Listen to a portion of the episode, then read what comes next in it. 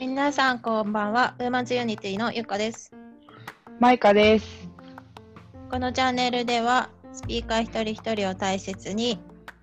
2人それぞれの生活を尊重して収録しています。スピーカーが楽に話し合ってリスナーさんも楽に聞けて聞いたら心が楽になる場所をできたいと思っています。そのため音声は期待しないでください。なるべく気をつけていますが生活音もしてしまうかもしれません。またアップロードする時期や時間時間もまちまちです。はい、今日はスムーズでした。こんばんは。こんばんは。余計なことしなかった。うん、今日はスムーズだったね。さっきさ、2階でいつも収録してんだけど、1階でうん、うん、ガシャガシャーンって音がしてさ、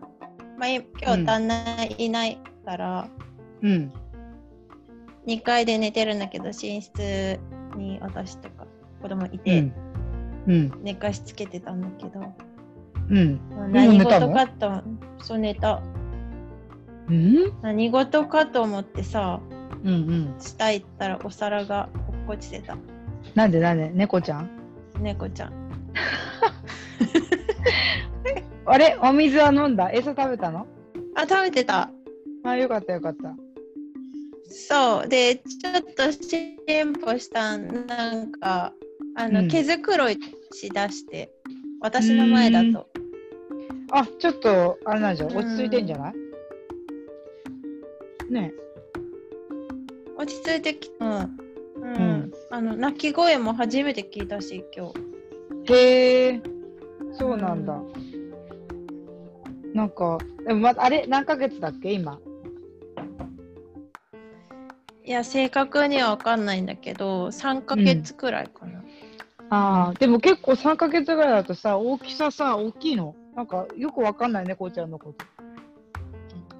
えっと多分、うん。女性の手首から肘くらいこんくらいああ、あなるほどそうかうんそこまでちっちゃくないねもうそうだよね。私でうんも足、足大きいから25センチ以上あるけど、この長さ。えここって足のサイズと一緒なのそうそう、ちょっと足と比べてみて。足と同じ長さだから。マジでうん。ちょっとどうやって比 べるえ体勢が無理そう、そう、ここ、この、あの、足、手首の骨から肘あこってうだいたい足の大きさと一緒なんだよね。長さと。ああ確かに確かにだから足が大きい人は多分ここが長いんじゃないかな。そういうこと知らなかった、だからじゃあ25センチあります、私は。 あの靴脱がなくてもいいじゃん、ここ、ここで測んの。そっかいや、履き心地があ るでしょ。確か履にき心地。履き心地がわかんないよね。 靴あそういう発想に行くとは思わなかった。ちょっと新しいな、斬新だ。めんどくさいじゃん。んだって、まあ、めんどくさい。う んわ、かるわかる。しかもさ、靴下とか履いてないとこびりついちゃってね、うまく履けないしね。そうだねうんうん。うんえっと始めちゃう、そうだ本ね。編本編。うん。パーてトか3だね。あのパート2の方の振り返りをちょっとしたいんだけど、うん。まあ、パート1パート2パート3って入ってきてうん。テーマが自分を知るっていうことうん。なんだよね。うん。で自分を知るのは結構深いねってなってパート3まで伸びちゃったんだけど、そうだね。そうパート1ではうん。自分を知る、うん、は初段階みたいなところを挫折までを話したのかな、で挫折からうん鬱になった、うん。 2人とも鬱になったっていう話をしてうん、でパート2ではそれを解決しなければいけないうん自、分のためにも家族のためにもっっていう話をしてうん。じゃあその解決策を作ろうそのためには原因のうつになった原因の明確化うんをしたんだよね。うん。で明確化したら原因がキャパオーバーだったっていうことが分かってうん。でキャパオーバーじゃあそれをどうやってうん。解決していくか解決策を作ろうっていう話をして、うん。キャパオーバーの解決策として1つ目に自分のキャパの大きさを知る、うん。で意外にちっちゃいっていうことを認めてうん。でそのちっちゃいキャパの中に何を入れますかっていう話、うん。優先度をつけましょうっていう話をして2人で優先度をうん。つけた内容を過去振り返りながらして、うん。でその優先度をつけたうん。上での出てきたタスクうん。をどう運用していくかうん。だから実際解決策を実行するっていうフェーズの話をパート3でしていこうかなって思ってます。はい。で私とさまゆかちゃん家族の形が違うじゃん。うん。だからそれぞれ出てくるタスクも違うだろうしそれを運用するメンバーも違うから、うん。まあ私もなんかマイカちゃんの立場のタスクっていうかどういう問題とか解決していくのかっていうのがわからい。ないから聞きたいし、うん。まあリスナーさんも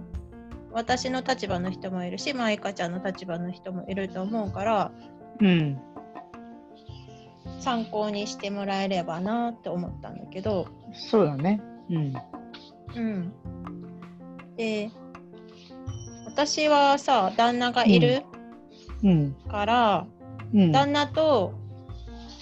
タスクをシェアするうん。ことにしたのね。うん。でことにしたって言ってるのは旦那と私で決めて、私だけが決めたんじゃなくて、うん。でそのためには一緒に自分たちの優先度を考える必要があったうん。のね、うん。価値観を結婚してから結構なんかまあいろいろすり合わせてきたけど優先度っていうのは、うん。まあ、価値観とニアリイコールうん。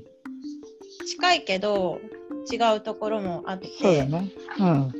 なんか例えばさ旦那は、まあ、40代半ばだからうん。結構さうーんなんていうのなんて言えばいいんだろう古い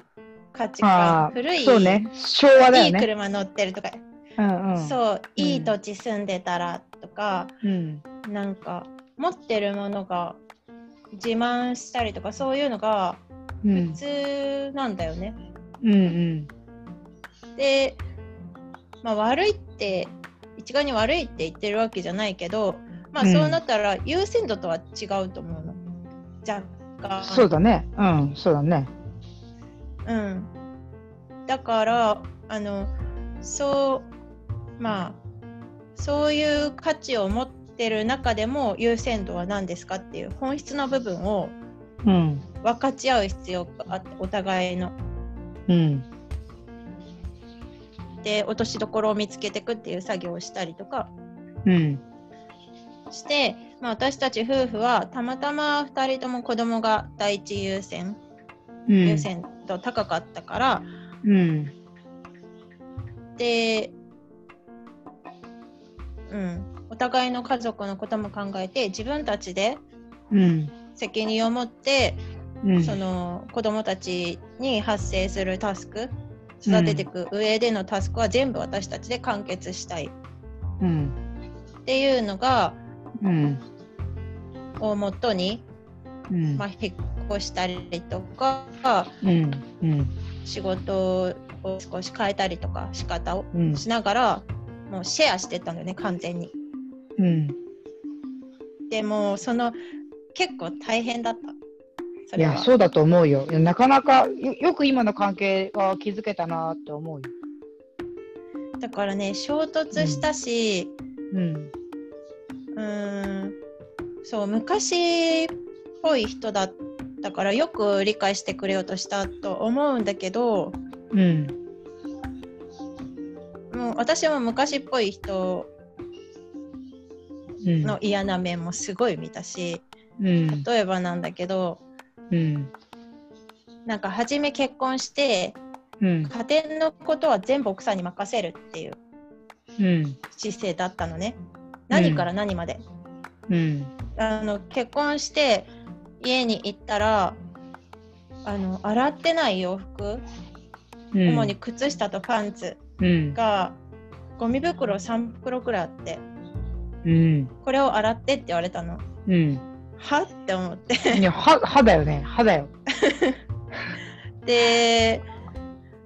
あのあとお金の面とかもうん全部渡すから管理してみたいなうんだからえなんか結婚して大変だったの私だけっていう状態がかなり続いてうんうんまあそうだよね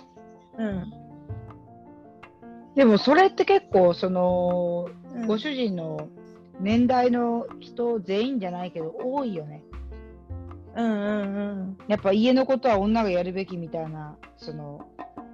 考え方っていうの価値観っていうのそうそうまあそれは昔の多分社会だったからできたんでね、奥さんがずっと家にいたりとか、うんその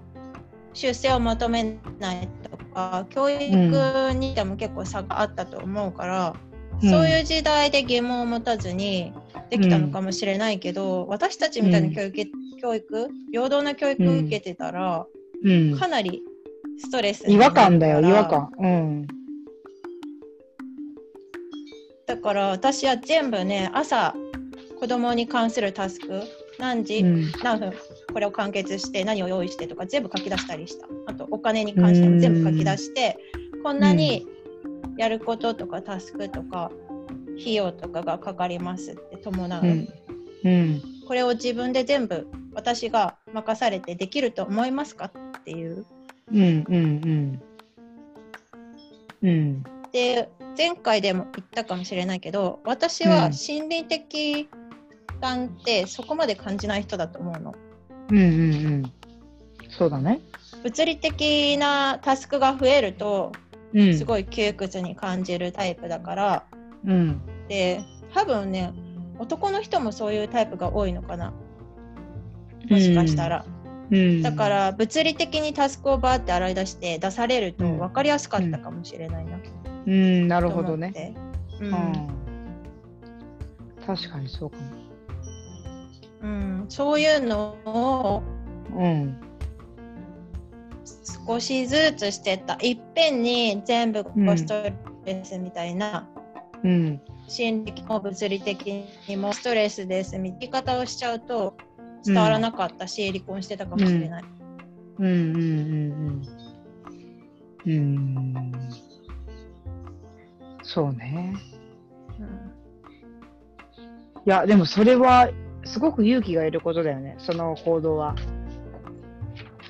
確かにだって私はそもそもそんなはっからそんなこと思ってないよ、その相手に対し相手に対してうん、こうなんかなんていうのあのタスクを共有しようとかって、まあ思ってた時期もあったけど途中でやっぱりその表現の仕方が分からなかったり、相手に対してどういうふうにあー持ってったら、うん、分かってもらえるのかっていう方法が思いつかなくて諦めちゃった んうだよね。んうんで結そうだ果よねうんう、ん、結果一人でやったら意外にできることに気づいてでなんだろう、うんうんむしろ相手がやってくれるんじゃないかっていう期待をかけてそこに使う労力よりも自分でやっちゃった方がストレスもないってことで気づいたから、うんうんうだからあんまり、そうだね、相手にこう理解とか求めて何かやってもらおうっていうのは多分思ってないのかもしれないね、もうだからね。まあ、その環境もそうだしね。えーあのさ舞子ちゃんはうん離婚とかあんまうん口に出さなかった、ずっと結婚生活中いや、しょっちゅうしょっちゅう、そんなの。しょっちゅうしょっちゅう出てるし、なんか、やっぱり私の場合はほら、2回結婚してて、うんその1回目の結婚の後に5年ぐらういんその子供たちと私の生活っていうのがもう確立されてたからだから正直うこうん自分で、なんていうのそのうんじ子供たちの、まあ、家族の要はまあ課題タスクだよねタスクをこなすことが、うん私にとっては別にそんなストレスじゃなかったんだよね。うーんうん、で逆に再婚してそういうタスクをまあこうんう旦那さんと共有できるのかなって思ってたんだけど意外にうん全然共有できなかったのもそうだし、なんかなんだろう相手に何かこうどうにかあーうん、こう協力してもらおうと思ってなんかこうあれこれ考える、その考える時間の方が私にとってはもったいないと思ってた、そうだよねうん、だから再婚しても子供たちのことは自分でやっちゃえばいいと思ってたし、頼るとかこう分かってもらおうっていう気持ちは最初は少なくともあったけど、うん、まあなくなっていったかなだんだん。そうかうんなんで私そう思ったんだろう自分でもわかんないんだけどねでも、それは世の中の男女性っていうか、その夫婦って、うんやっぱうまくいってたりとかするところって、結構そういうふうに、それこそタスクを共有して、うんまあ、家族、こう、ぶ分担するっていうのは、役割を分担してるところが多いのかもしれないし、うんもしかしたら熟年離婚とかしちゃう夫婦っていうのは、どちらかにそれが、まあ、極端にか偏っていて、うんまあ、一方的な、まあ、一方的に片方がストレスを強く感じてる傾向があるのかもしれない、もしかしたらね。なんかさママ友とか聞くと、うん結構なんか旦那さんについて諦めてるみたいなうんうん人がほうぼん7割そうくらいかな。そうでしょいや私の周りでもやっぱそうだよみんな言ったってどうせわかんないみたいなそういう感覚だよでなんか旦那さんはうん旦那さんで、そのうんそうやってるうん関白の意味がある感じで言われちゃうから、うん任す気にもならないしうんことをよく聞くうん説得する気にもならないしっていうな、うんうんうんまあ、亭主関白っていうのかなそれが亭主関白っていうより怠け癖みたいな私は 思うんだけど。そうだねだからなんかうんそうね今回この自分を知るっていう話を、まあ、パート1からしてきて、うんなんかちょっと思ったのは、意外にやっぱり世の中の人女性も男性も含めて、うーんうん自分を理解してる人は少ないんだと思う。確かに。うん、だからなんかこう、うん例えば奥さんにそういうふうに言われてることがなぜ言ってるのかっていうところで、うんなんかこう、まあ、世代の違いもあるんだと思うけど、うんまあ、男はこうあるべきとかさ、なんかちょっとそのわかわけのわかんない、なんていうの、うんまあ、生まれ、ね、こう、育てられたその環境だったりもそうだし、うんうん、なんかそういうものだけに支配されてて、じゃあ、本当はどうするべきかって考えたことありますかって言われたら、多分みんなそんなないのかもしれないね。そうだからさ、うん。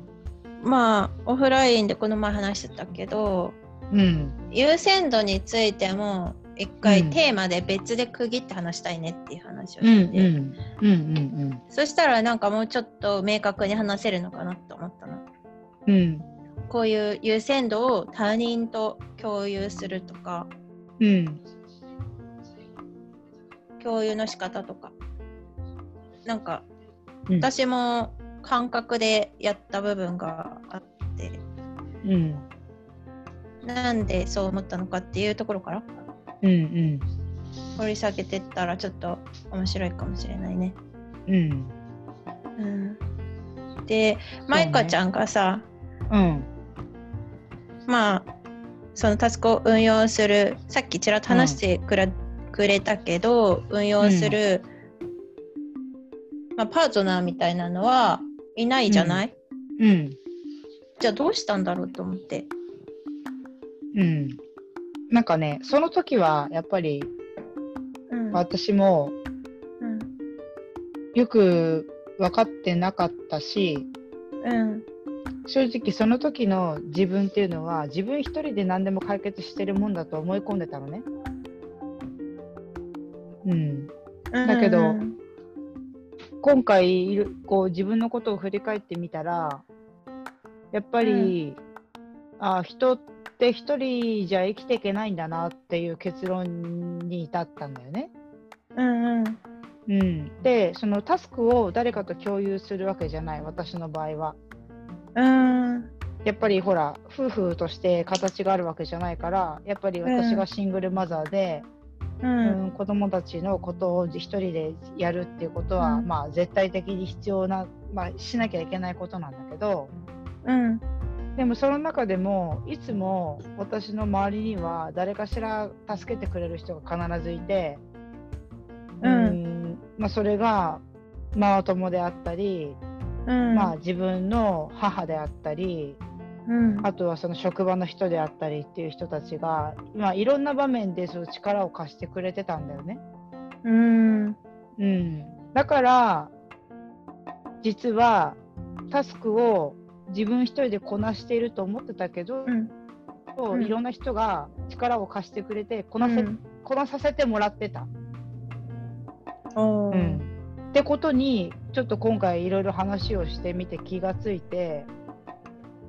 うんうんうんだから多分一人きりでこれ全部やるっていうのは多分難しいと思う。うんそうだよね。うんんだけどいろんな人が協力してくれてたおかげで今がこういうふうにあってまあなんでかなって考えた時そこの結論には至ったんだけどう、んうんうんうんだけどやっぱり無理だよ一人でやるの は。そうだね。うん、なんかそれを認めるか認めないかかな。あうん、やっぱあ、認開きめ直るってことうん、やっぱりいや、うできないから力を貸してくれるんだったら、それはもう力を借りればいいし。うんなんだろう確かにね私も自分一人でどうにかしてやりたいっていう気持ちはたたくさんすごくあったの、うんうんでも振り返ればいろんな人が力を貸してくれて今に至るわけだからうんだからなんだろう自分一人で抱え込むわけじゃなくてうんなんかこう私の場合はねその時その時でこういうふうに手伝ってあげるよ、やってくれるよってやってあげるよっていう人たちがたくさんいたから、うん自然とその人たちにお願いしていた、うんうん、でそれをその当時は分からなかったけど今思えばあすごく助かってたしだからうんこなせていたっていうふうに思ってたんだなと思うから、うんうん、なんかこうできないことは素直にできないって言っていいんだなって今は思ってる、あうん、ちょっそうだよね難まあそうそれもできないんですよ優先度ってうんうんあ、優先度を分かった行動だよね。うんうんうん自分の優先度を分かった行動っていうか、まあ、やりたいけどできない、すごい重要だけど、うんできない、うん助けてくれるといいなみたいな。言えるとそ楽だよね。う。うん。だからそれが多分私が今こういうふうに、今うも、ん。まあ一人だからね、いろんうな、んうん、一日の中で子供のこととかややりくりをしてるけど、うん。でもそこにはやっぱり必ず誰かしらが助けてくれてて、うんうんやっぱりだからこそやりくりできてるだよね。うん。うん、だからそれをなんだろうあ一人でやってるんじゃないんだなって認めること認めたらすごく楽になったかな。うんうんうんうん。うん感謝も増えるしね。相手に対する。うんそうそうだからなんか若い時みたいに私一人ぼっちだとかは全然思わないし今充実して幸せなのは多分いろんな人の力のおかげで今こうしていられるってことが実感できてるからだと思う。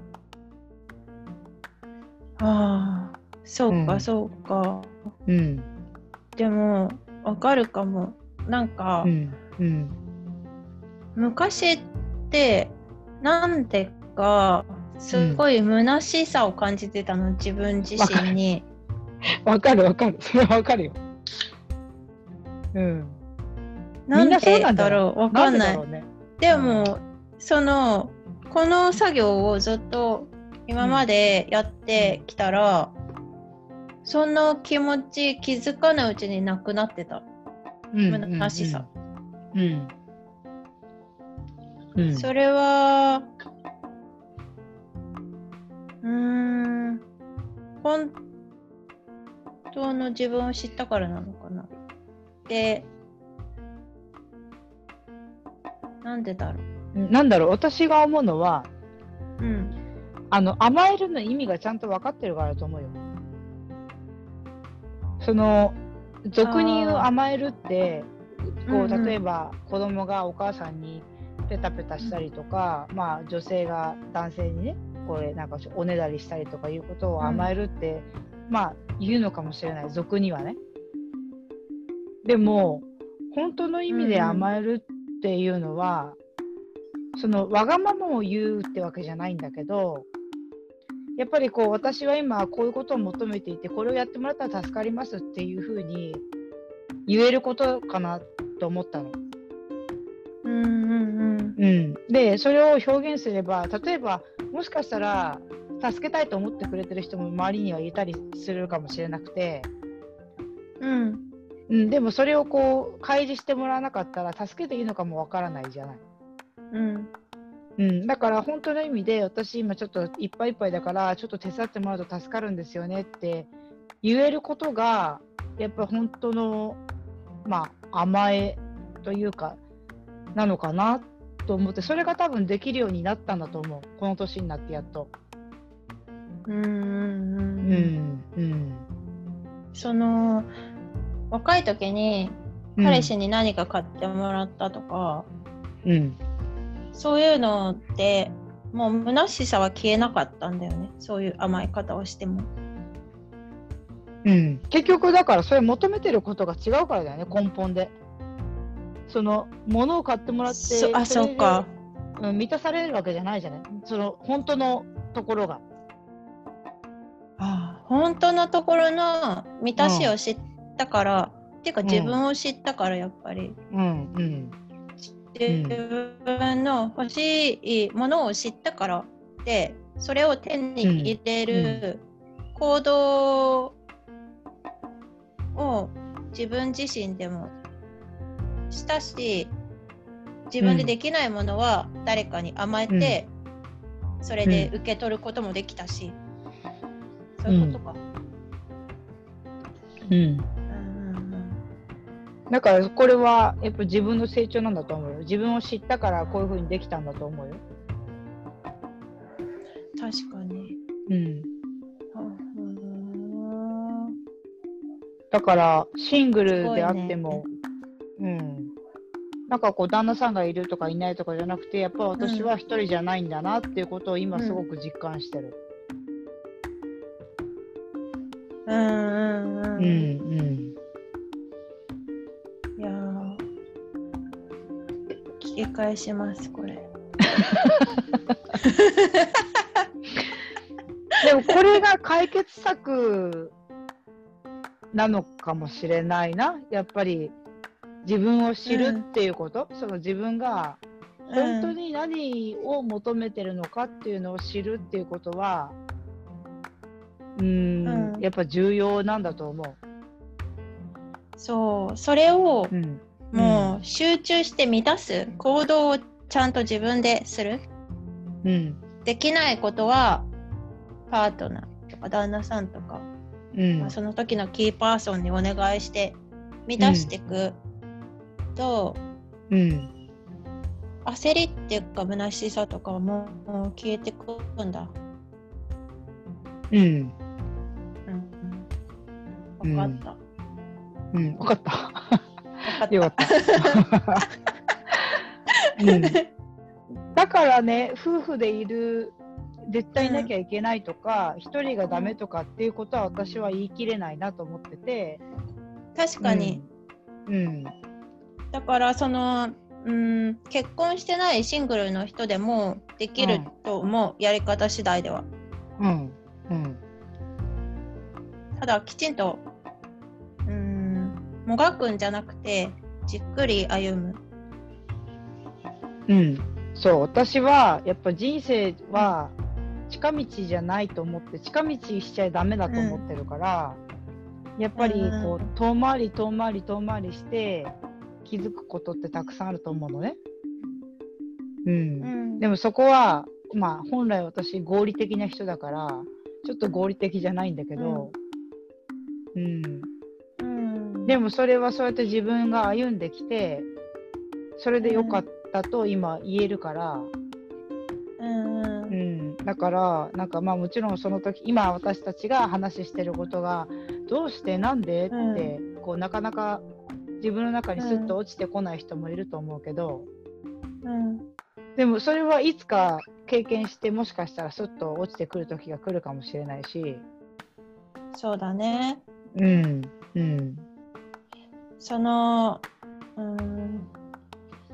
私たちもパート1、この自分を知るのパート1聞いたらうん何回も失敗してるのみんなわかると思うのうんうんそうもうすごい致命的な のをいろいろしてで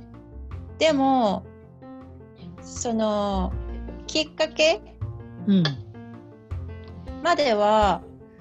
ほんと細かい失敗を繰り返してなんかうん満たされないとか、そういううん本当のところが満たされない苦しみを知ってるから言えることであって、うんきっかけをうんあのうんキャッチすることは大切じゃないかなと思って。うんきっかけとして受け取って、うんあの失敗細かい失敗を繰り返してうん何も学ばなか学まあなんか傷ついたりとかしたけど学びではなかったので、ね、そこの時点では。うんうんきっかけを通してあ学ばなきゃってしっかりきっかけをつかんだことが、うんこの発展につながってるからうんどうか辛いだろうけど目をつぶらない方がいいんじゃないかな。うんやっぱりそうあのゴールはないわけじゃないじゃん、絶対ねうんうん、だから、まあ、今はすごく辛くてどうしたらいいかわからないっていう状況それも経験してるからすごくわかるけど、うんでも、うん、その先には絶対また辛いことがないんだよね。うんうん、絶対そのいい方向に進ん、まあ、その時悩んでもがいて苦しんででもなんとか自分で解決しようと思って模索しながらやった結果うんまあここにいる2人だけど2人は悪い結果にはなってないじゃない。うんうん、だからやっぱり自分を知ることでその、うん、自分と向き合うこと、ううんんで自分のキャパを知ってそういうこう段階を経ていけばおのずと答えは導かれるから、うんうんなんかこう絶望しないでもらいたいよねもし悩んでるんだったら、うんうんそうそう思ってるだからそれは経験から言えることだけど、そうだね。うん、解決策なってるかな でもまあこう、うん、で もまあ一人じゃないんだなってことはすごく痛感した今回、よかった。うん、マイカちゃんの、うん、うん、助けにもなった。のかなったなったもっといいかな。ううんん、うん、すごい勉強になったやっぱこうやって改めなてった自分のね、うん自分の過去を分析するってなかなかやらないじゃないみんなうんでもでも面白いねこうやって自分を知るっていうことは面白い面白い。うんじゃそあうね結構経ったから一回うんこれで切りますか。そうですね、パート3、こんな感じでした。うんじゃあおしまい。じはゃあねーい、ーまたねー。またねーまたねー。